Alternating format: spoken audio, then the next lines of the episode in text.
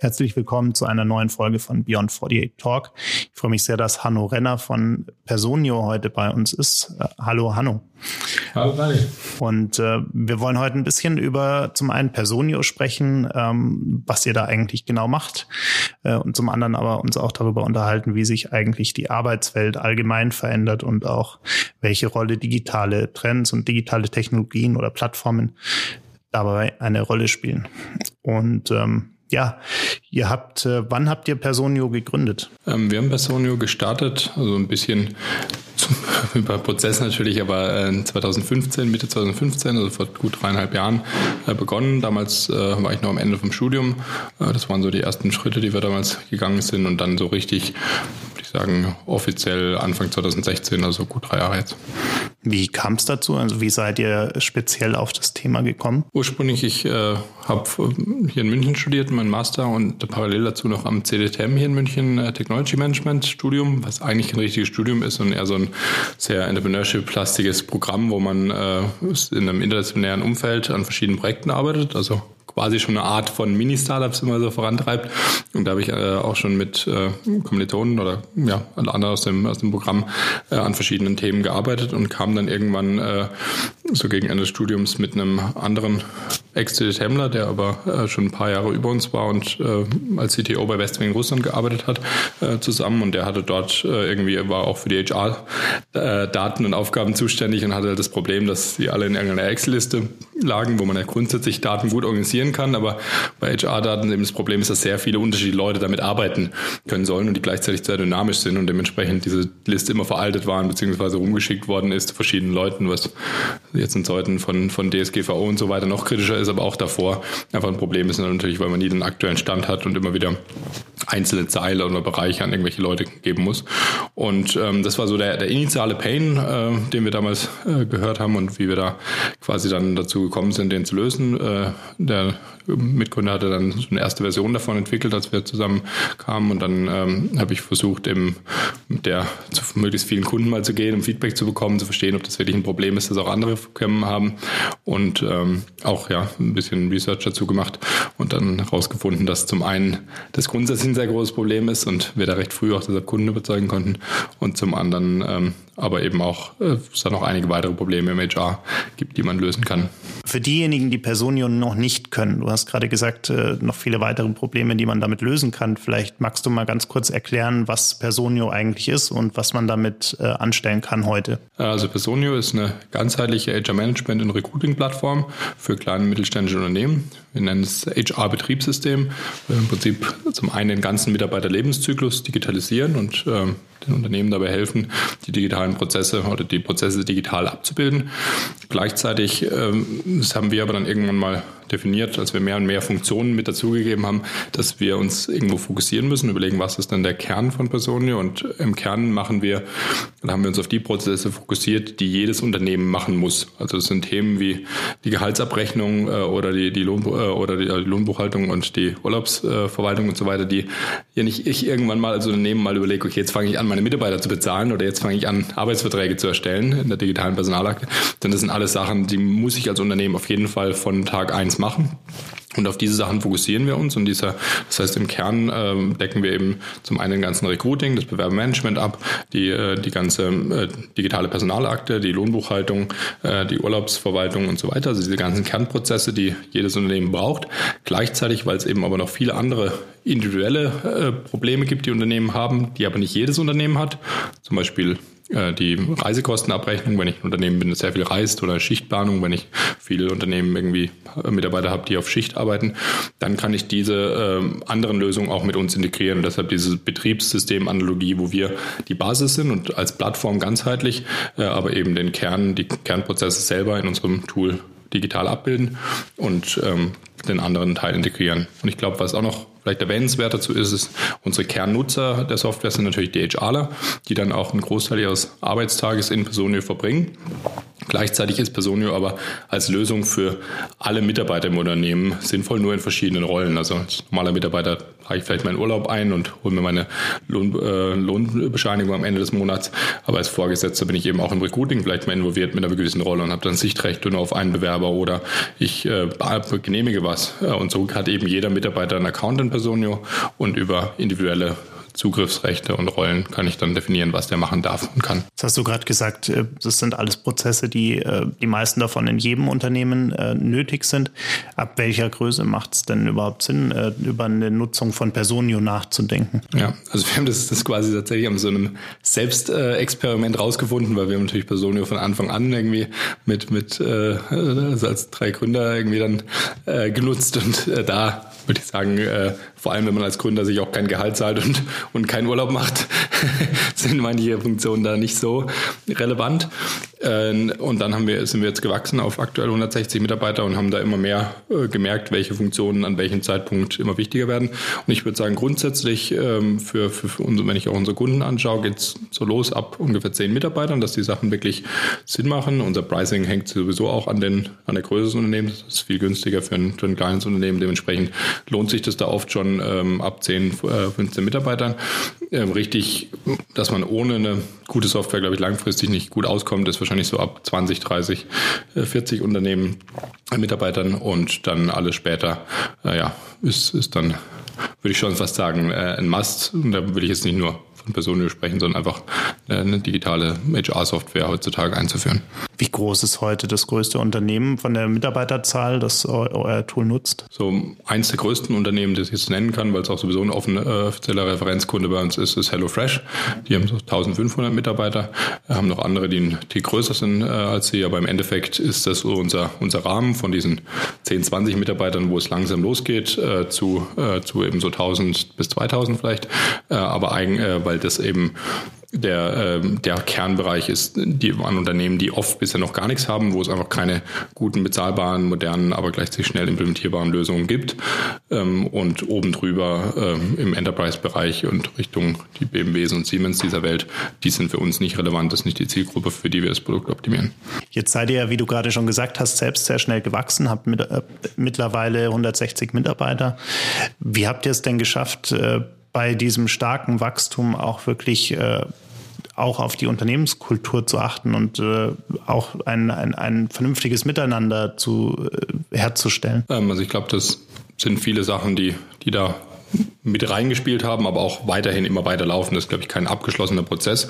Ich glaube, grundsätzlich fängt es natürlich davon, äh, damit an, welche Mitarbeiter äh, man einstellt und, und warum und wie man auch diesen Prozess äh, gestaltet. Und wir haben den schon relativ früh ähm, so einen fünfstufigen Prozess implementiert, wo erst unsere HR-Abteilung äh, sich natürlich mit den Kandidaten auseinandersetzt und inhaltlich deren Motivation und so weiter abfragt und auch so eine erste Entscheidung fällt, ob die grundsätzlich passen können. Und danach haben wir mit einem äh, erst Teamlead-Interview, der rein fachlich äh, eben schaut, passt die Person zu den Anforderungen, die ich habe, äh, die ich erfüllen muss.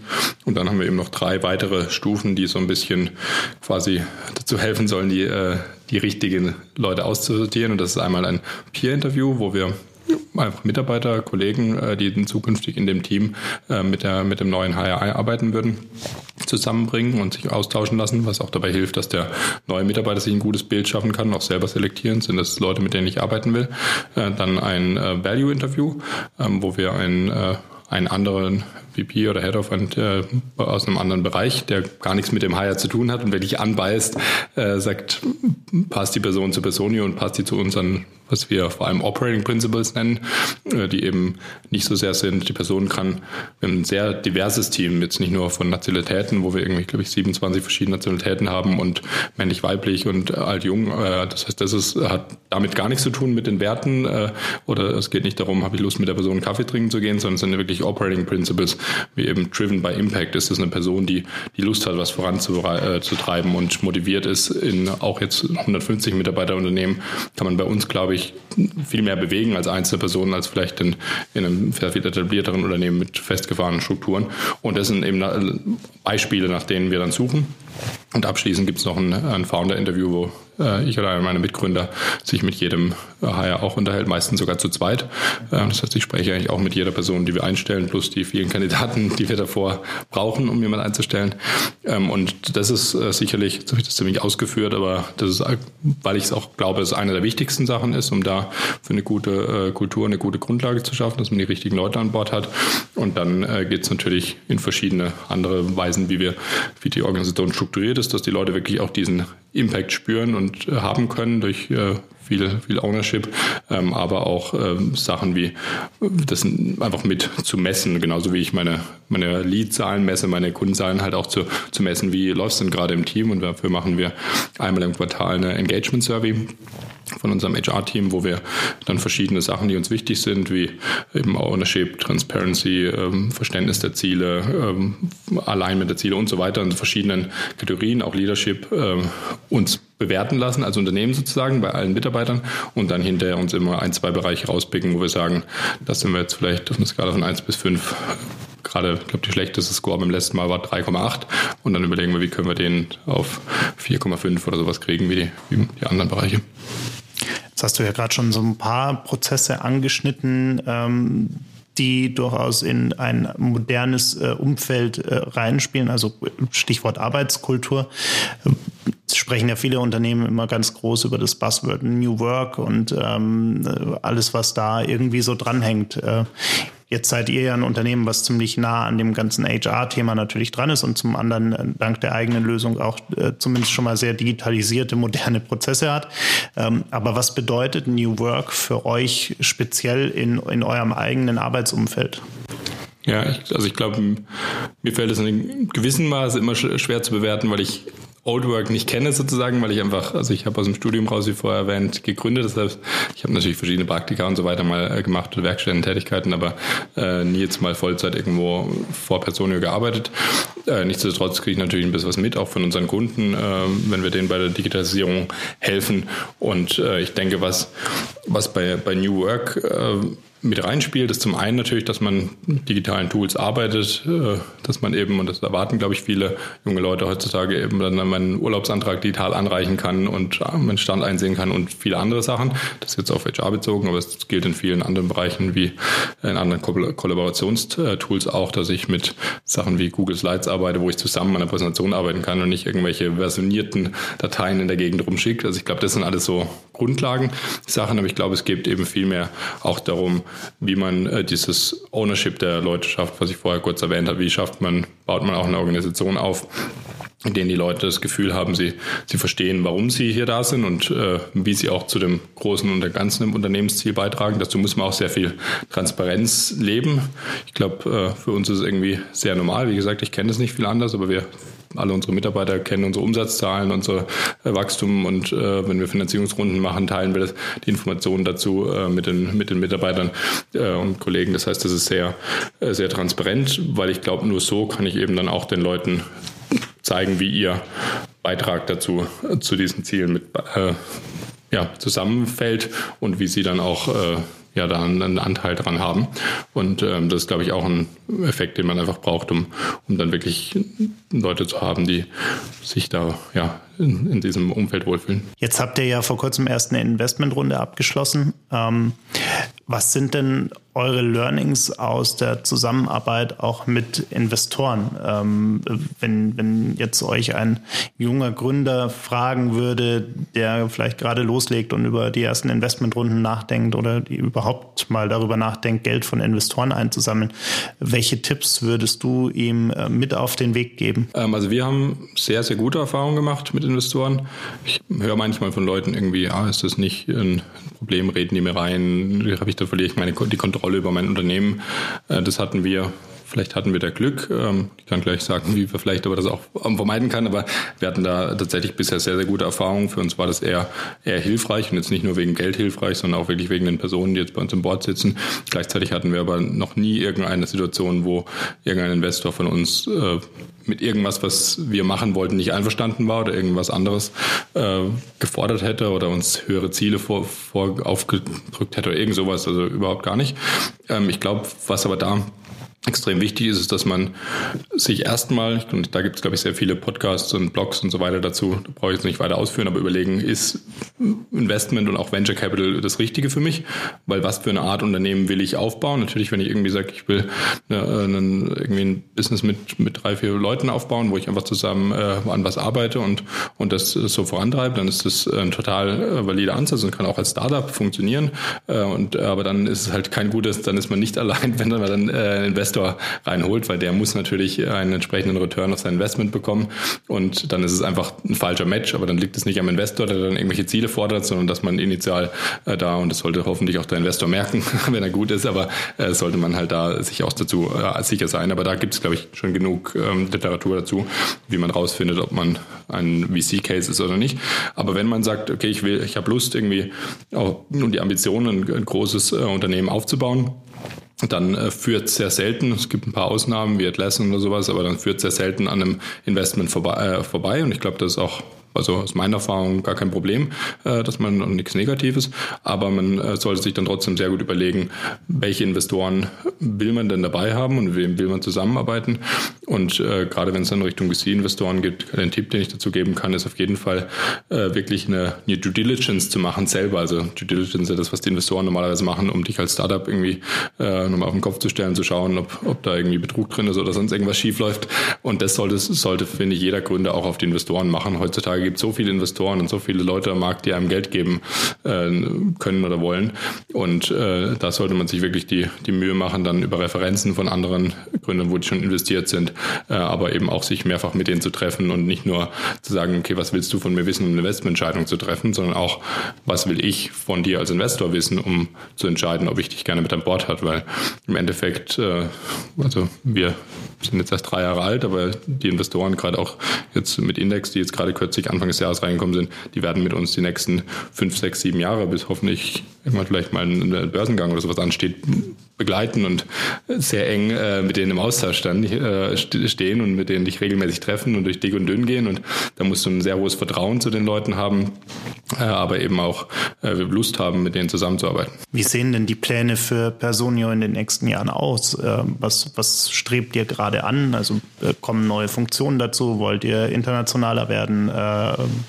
Strebt ihr vielleicht sogar, wie du gerade schon gesagt hast, vielleicht irgendwann mal einen Börsengang an oder ähnliches. Was sind denn eure, eure nächsten Schritte? Ja, also für uns äh, die die Vision, und die hat sich jetzt aber die letzten Jahre nicht geändert, die war von Anfang an, dass wir gesagt haben, es gibt keine passende Lösung für kleine und mittelständische Unternehmen, äh, vor allem in Europa.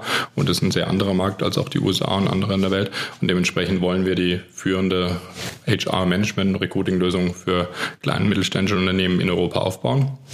Und dementsprechend äh, ja, spielt da natürlich sehr viel mit rein. Das ist nur das langfristige Ziel, aber da kommen Elemente für dieses Jahr jetzt speziell mit rein, dass wir natürlich nochmal auch mit dem neuen Investment extrem viel ins Produkt investieren werden. Also sehr viele auch Leute weiter einstellen werden, um äh, das Produkt voranzutreiben. Da werden sehr viele neue Funktionen und Bereiche kommen, auch diesen Ausbau des vorher angewendeten Plattforms mit Integrationen, aber auch intern an Funktionen, die wir selber weiterentwickeln und neu hinzufügen. Da wird sehr viel passieren.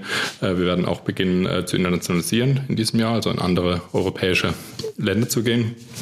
Äh, und ja, zum Thema Börsengang. Also unsere äh, Ambition ist auf jeden Fall nicht in naher Zukunft an irgendwen äh, zu verkaufen. Wir haben auch schon in der Vergangenheit Übernahme oder äh, Exit-Optionen äh, immer klar ausgeschlossen, weil das für uns nicht in Frage kommt, sondern wir haben wirklich sehr viel Spaß an dem, was wir tun und wollen es so lange wie möglich machen und als unabhängige Company machen. Und ähm, da ist sicherlich, wenn's, äh, wenn das so sich weiter gut entwickelt, äh, auch ein, ein Börsengang in, in, ein paar Jahren äh, mal ein Thema. Äh, das aber dann auch nur als Finanzierung Finanzierungsoption für das weitere Wachstum und nicht, weil das Ziel ist, jetzt einen Börsengang zu machen und äh, dann ja eine Public Company zu sein, sondern äh, weil es uns potenziell helfen könnte, weiterhin unsere Vision zu erreichen. Welches ist das erste Land in Europa, was bei euch auf der Agenda steht oder wo in welche Richtung wollt ihr starten? Wir sind tatsächlich gerade noch äh, dabei, uns das final zu evaluieren. Also wir haben aktuell Kunden, ähm, also die meisten unserer Kunden sind in Deutschland, Österreich oder Schweiz. Klar, da haben wir natürlich gestartet, äh, haben aber auch jetzt schon äh, viele Kunden im anderen europäischen Outland, in Finnland oder äh, in UK und in anderen Ländern.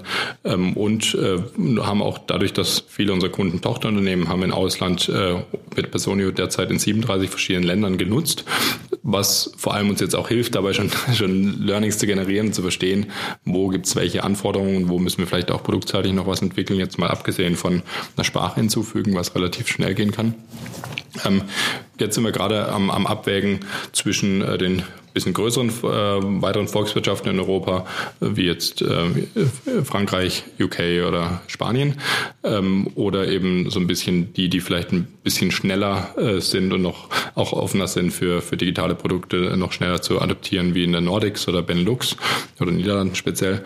Ähm, das ist gerade so die Abwägung. Wahrscheinlich wird es darauf rauslaufen, dass wir ähm, drei oder vier Länder parallel testen, um einfach auch mehr Learnings zu generieren, weil wenn ich dann in einem Land irgendwie was probieren wollen, nachher funktioniert es nicht und dann müssen wir im anderen Land wieder was anderes probieren, sondern da ein bisschen möglichst viel zu lernen und dann darauf basierend weiterzuentwickeln. Du hast auch gerade gesprochen von äh, der Bereitschaft anderer Länder auch äh, für Digitalisierung. Ähm, wenn ihr gerade euch mit diesen verschiedenen Ländern auch beschäftigt, schaut ihr euch auch an, wie sich äh, zum Beispiel die Arbeitskultur auch in den Ländern unterscheidet, auch aus einer HR-Sicht natürlich unterscheidet und, und was waren da, falls ihr das macht, was, was waren da eure äh, spannendsten Erfahrungen bisher? Ich glaube, was äh, ganz interessant ist, ist auf jeden Fall, wenn man sich zum Beispiel Skandinavien anschaut, zum einen ist da die Digitalisierung nochmal äh, deutlich höher und weiter ähm, und die Leute sind natürlich offener dafür, was glaube ich, wenn ich es zumindest was ich so ein bisschen gelesen habe, auch damit zusammenhängt, dass die ja sehr früh mit, mit Breitband-Internet ähm, da geholfen haben, äh, das anzuschieben. Deshalb gibt es auch so viele erfolgreiche Tech-Unternehmen wie, wie Spotify und Co. aus Skandinavien. Gleichzeitig haben die aber auch historisch schon ganz andere äh, Arbeitsweisen dort, wie zum Beispiel die komplette Gehaltstransparenz, die man in, in Skandinavien hat, wo man einfach einsehen kann, was der Nachbar verdient. Ähm, was ich zumindest einen aus Unternehmensperspektive ähm, interessant und spannend finde, weil das natürlich bei uns schon immer so ein Thema ist, dass dass wir die Gehälter so versuchen zu gestalten, dass selbst wenn, und Mitarbeiter sprechen natürlich auch jetzt miteinander manchmal darüber, äh, dass, dass dann das einfach trotzdem fair wirkt, aber trotzdem ist natürlich in Deutschland unsere Kultur das, was, wo man, wo es auf keinen Fall offen darüber gesprochen wird. Ähm, ja, ich bin noch mal gespannt, wenn wir dann die ersten äh, mehreren skandinavischen Länder äh, haben, ob die dann auch einfach, was in Personio technisch theoretisch möglich ist, als Kunde einfach die Gehälter nicht nur für HR, sondern für alle Mitarbeiter freischalten, dass jeder das immer einsehen kann. Ähm, das wird dann werden wir dann sehen. Aber das ist auf jeden Fall interessant zu sehen, wie das in anderen Ländern ist. Also fehlt uns auch in Deutschland vielleicht an der Stelle so ein bisschen Transparenz, äh, um auch vielleicht das Miteinander im Unternehmen ein bisschen fairer zu machen? Also ich weiß es nicht, ob ich es äh, sagen würde, okay, das machen wir in Deutschland falsch und das ähm, wäre so viel, viel besser. Ich habe auch dazu, ich war ein paar Mal in Schweden, aber nicht, nicht mal länger und habe dort nie gelebt und gearbeitet um wirklich zu sehen, was die, die Vor- und Nachteile davon sind.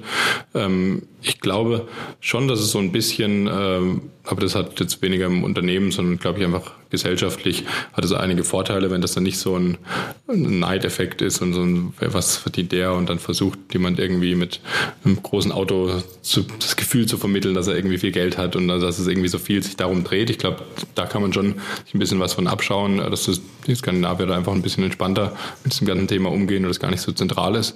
Ähm, aber sonst, äh, ja, kann ich nicht sagen, ob das für Deutschland jetzt besser wäre oder auch für die, für die Arbeitskultur oder wie sich das entwickelt wäre. Was ja auch ein großer Unterschied ist, gerade in den Nordics, ist das Thema Überstunden. Äh, wenn man sich anschaut, dass äh, hier immer noch in vielen Unternehmen derjenige, der viele Überstunden macht, der irgendwie äh, möglichst lang und oft da ist, äh, immer noch dafür ein Stück weit gewürdigt wird, während in den Nordics teilweise die, die Ansicht genau umgekehrt ist, äh, dass, dass diejenigen, die eben viel zu viel arbeiten, einfach unproduktiv sind äh, und, und sich eher schaden und dem Unternehmen auch irgendwie schaden. wie ist, wie ist da deine Meinung zu dem Thema? Ich glaube, es ist ein äh, insofern, also kann man es nicht ganz schwarz und weiß sehen, weil äh, wenn man, äh, es gibt sicherlich viele Leute, die eben einfach ganz viel arbeiten, weil es weil sie nicht effektiv arbeiten. Es gibt aber auch andere Leute, ähm, und ich habe bei uns in, in unserem Unternehmen sicherlich auch äh, viele Leute, die viel arbeiten, aber extrem produktiv sind und nicht, weil sie ineffizient sind, sondern weil sie einfach sagen, okay, da kann ich noch mehr voran, äh, voran bewegen. Und den, diesen Unterschied muss man natürlich sehen und nicht einfach nur schauen, wie viel arbeitet jemand, ähm, aber natürlich auch verstehen, was, äh, ja, was, was bringt die Person dabei raus. Und ich glaube, da sind besonders eben Themen wie, was ja auch Teil ist, das äh, von New Work oder verschiedenen modernen Organisationsstrukturen zumindest sind, Themen wie wie OKRs eben sehr spannend, wo man einfach mehr und mehr auch über den Output spricht und ähm, was sind eigentlich, was ist das, was wir erreichen wollen. Und das ist auch, was wir gerade, das war auch so ein Learning, also wir haben mit OKRs gestartet und haben dann oft ähm, sehr, sehr schlecht die Ziele eigentlich gemessen und haben viel, viel über Input äh, gesprochen und gesagt, okay, wir wollen das und das und das machen aber was soll eigentlich der, der Output sein? Und dann, äh, wenn du aber mehr darüber nachdenkst, naja, was wir wollen, das jetzt ähm, vielleicht auf Marketing mal so einem greifbaren Beispiel zu machen, wenn ich im Marketing eine äh, eine, Market, eine Content-Marketing-Kampagne äh, mit Videos äh, erstelle, dann kann ich mir als Ziel setzen, ich will zehn Videos erstellen äh, und, äh, und dann irgendwie das reinschreiben und dann habe ich am Ende des Monats zehn erstellt oder vielleicht sogar zwölf und bin total stolz. Ähm, aber das ist ja eigentlich nicht, ich erstelle ja keine Videos, weil ich Videos erstellen will, sondern weil ich ein Ziel habe, zum Beispiel Leads zu generieren. Und wenn ich eben viel mehr über ähm, das Ziel äh, nicht formuliere, erstelle zehn Videos als Content-Marketing-Maßnahme, sondern äh, generiere 500 Leads durch Premium Premium-Content oder irgendwie sowas, dann äh, kann ich damit wirklich das Ziel messen, kann schauen, wie komme ich da effizient hin und vielleicht äh, kann ich fünf Videos generieren, die aber viel schlauer sind oder ich kann was ganz anderes machen oder ich merke nach zwei Videos, dass nicht die, das Video überhaupt nicht das richtige Medium ist, aber messe trotzdem, ob das eigentliche Ziel erreicht wird. Und ich glaube, das ist, um jetzt wieder den Bogen zurück zu deiner Frage zu schlagen, ein ganz guter Weg, äh, wenn man solche Output-driven äh, oder Outcome-Ziele äh, setzt, dann äh, kann man da viel mehr auch rausfinden, was ist produktive Arbeit. Und das kann auch trotzdem heißen, jemand arbeitet 50 Stunden, ist aber wahnsinnig produktiv. Oder es kann heißen, jemand ist eben äh, nicht produktiv und dann sollte man eher daran arbeiten. Eine Frage, die ich momentan sehr spannend finde und äh, auch gerade auf unserem 48 Forward Festival äh, erfolgreichen Gründern auch gestellt habe, ähm, was glaube ich immer so ein bisschen unter den Tisch fällt. Ähm, wir reden immer alle über New Work, wir reden über, über tolle neue Arbeitswelten. Ähm, die Gründer von Unternehmen machen sich für sich selbst, aber da oftmals relativ wenig Gedanken. Natürlich, die brennen sehr für ihr Thema, ähm, aber es ist gerade in der in der deutschen Gründerszene hat man immer so das Gefühl, jeder muss am besten äh, 20 Stunden am Tag arbeiten äh, und äh, wer nicht irgendwie Überstunden bis zum geht nicht mehr macht, äh, der der wird auch nicht erfolgreich sein äh, und äh, wer nicht nur für seine Firma lebt, der wird es auch nicht schaffen und und all diese diese Parolen, die da in dieser ganzen Startup-Welt momentan durch die Gegend schwirren, ähm, haben ja eigentlich nicht wirklich viel mit, mit dem Gedanken von New Work oder einer sich verändernden äh, Arbeitswelt zu tun, sondern sind ja eher sehr, sehr traditionell. Ähm, was, was bedeutet New Work für dich persönlich, für dein Arbeiten in deiner Firma und äh, wie achtest du vielleicht auch selbst darauf, dass du ähm, durchaus auch noch sowas wie eine äh, Work-Life-Balance hast? Äh, ja, ich habe selber tatsächlich nicht eine besonders gute Work-Life-Balance oder wenn man das so danach, äh, also nach dieser klassischen Methodik messen will. Ich glaube, es hängt ein bisschen ähm, davon ab. Ich glaube, es sollte nicht ein zwanghaftes, ich arbeite einfach viel, ähm, weil ich jetzt irgendwie mich damit brüsten kann, wie viel ich gearbeitet habe. Ähm, ich selber bin das sicher kein, äh, jetzt nicht sehe mich nicht als Vorbild, weil ich irgendwie 80, 90 Stunden äh, die Woche im Büro verbringe. Gleichzeitig ist es für mich eben derzeit, und das ist natürlich auch meinem, äh, meiner Situation geschuldet, ich komme komm aus dem Studium, bin Single, äh, mach, äh, für mich ist Personio gerade so mein, mein Hauptlebensmittelpunkt und dementsprechend verbringe ich da natürlich die meiste Zeit, aber nicht, weil ich irgendwie das Gefühl habe, ich muss das machen, um entweder mir irgendwas zu beweisen oder, ähm, oder weil es irgendwie ja einfach sein muss, sondern weil ich einfach wahnsinnig viel Spaß dabei habe und ich manchmal eben am Wochenende ähm, oder sehr oft am Wochenende dann denke, na, ich könnte jetzt äh, Skifahren gehen und ich bin leidenschaftlicher Skifahrer oder Wintersportler, aber habe auch total viel Spaß, jetzt ins Büro zu gehen und an diesen Themen zu arbeiten, weil das ja für mich ein krasses Privileg ist, dass ich einfach in diesem, diesem Umfeld arbeiten kann und da so viele Sachen voranbringen kann. Dementsprechend fühlt sich für mich einfach nicht so viel nach Arbeit an und deshalb habe ich da wahnsinnig viel äh, Spaß dabei. Und was natürlich noch dazu kommt, ist, ähm, und das ist, glaube ich, was, was halt oft bei Gründern mit reinspielt. Ähm, ich bin jetzt äh, ja, gerade 29 geworden, äh, komme aus dem Studium raus. Ich habe noch nie ein 150 oder 160 Mann Unternehmen geführt und deshalb ist man da sicherlich auch nicht so äh, wie jetzt ein Manager, der das 20 Jahre gemacht hat, dass man sich da komplett strukturiert hat, sondern muss permanent auch dieses, dieses Lernen und dann irgendwie und viele Sachen, die jetzt gerade strategische Art sind, das habe ich einfach noch nicht hingekriegt, die in meinen Alltag unterzubringen. Deshalb sitze ich halt dann abends von, von acht bis, bis elf da und arbeite an den Themen, die mir auch total Spaß machen oder am Wochenende, äh, weil ich da die Ruhe dafür brauche und das halt äh, in dem Trubel des Alltags bisher nicht unterbringe. Ähm, und ja, wie gesagt, solange es mir so viel Spaß macht und äh, das geht, äh, mache ich das auch gern weiter. Äh, denke aber auch, ähm, klar gibt es da sicherlich Leute und da würde ich eher die bewundern, die das einfach gut hinkriegen, langfristig äh, da auch äh, den gleichen, auch wieder Output zu erzielen, ähm, ohne vielleicht ganz so viel zu arbeiten.